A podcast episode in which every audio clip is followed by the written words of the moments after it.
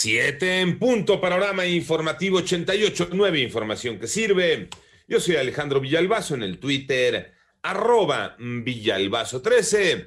Es jueves 11 de marzo, Iñaki Manero. ¿Cómo te va, Iñaki? ¿Cómo estás, Alex Villalbazo, Alex Cervantes, a todos los amigos de la República Mexicana? Gran día. Vámonos con el panorama COVID. Hoy se cumple un año desde que la Organización Mundial de la Salud declarara pandemia al COVID-19.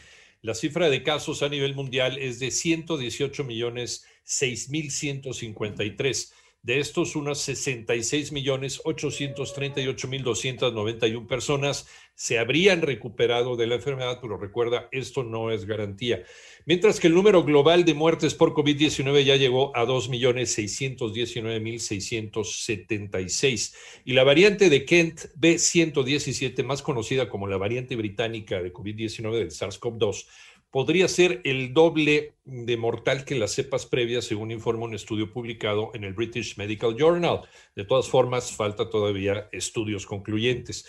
Mientras reaparece un eh, paseante, Hugo López Gatel, todavía enfermo de COVID-19, este es el panorama de la pandemia en nuestro país. Moni Barrera. La Secretaría de Salud informó que ya son 2.144.558 casos confirmados de COVID en el país y 192.488 defunciones. Después de varias semanas ausente, Hugo López Gatel, subsecretario de Prevención y Promoción de la Salud, dijo que volvió a dar positivo a COVID. Ya me incorporo hoy después de 19 días, ya estoy completamente recuperado, no tengo síntoma alguno, me siento buenas condiciones, con fuerza, con ánimo, con entusiasmo de seguir avanzando en la vacunación contra COVID. Hoy me volví a hacer la prueba porque estoy monitoreando transición del estado de positivo al estado de negativo respecto a la detección del virus SARS-CoV-2. Eh, en la prueba con el hisopo nasofaringeo vuelvo a salir positivo. Esto quiere decir que todavía tengo una carga viral suficientemente alta para ser contagioso, aunque tengo ya el alta médica, no tengo el alta epidemiológica, por lo tanto. En 88.9 Noticias, Mónica Barrera.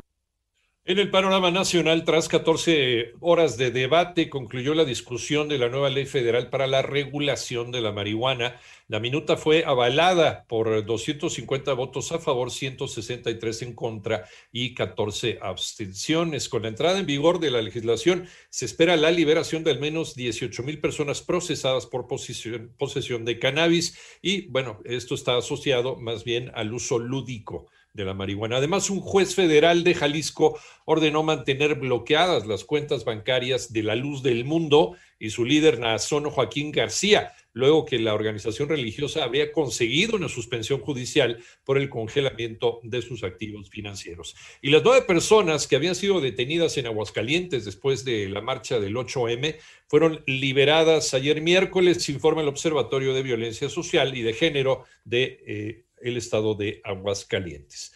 La industria del país ya teme por las pérdidas que traería la nueva legislación sobre la electricidad. María Inés Camacho. El presidente de la Comisión de Energía de la CONCAMIN, Regulo Salinas, afirmó que mientras la ley de la industria eléctrica está orientada a fines político-electorales en favor del partido del presidente de México, que es Morena, el gobierno tendrá que compensar a los inversionistas alrededor de 70 mil millones de dólares a través de sentencias. Normalmente las sentencias de esos casos de arbitrajes son alrededor de un 80% más de lo que se invirtió. Entonces, si la inversión fue de 40 mil, probablemente la sentencia de los casos de arbitraje serían pues, por del orden de los 70 mil millones. Explicó que las plantas de generación de la CFE tienen 40 años en promedio, lo que provoca que la electricidad sea más cara, no solo para las empresas, sino también para el consumidor, contrario a lo que asegura el presidente de México. Y al final la gente va a terminar pagando ese, ese mayor precio de la electricidad, ya sea a través de electricidad, a través de los insumos que compra para el día a día. De aquel que va al Oxxo y compra ahí su refresco, pues el Oxxo le va a tener que poner un precio más alto para pagar la mayor de electricidad.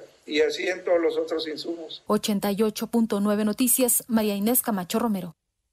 En el panorama internacional, hoy Japón conmemora el décimo aniversario de la triple catástrofe del 11 de marzo de 2011, un terremoto, un tsunami y el accidente nuclear que dejó 18.500 muertos y desaparecidos en Fukushima.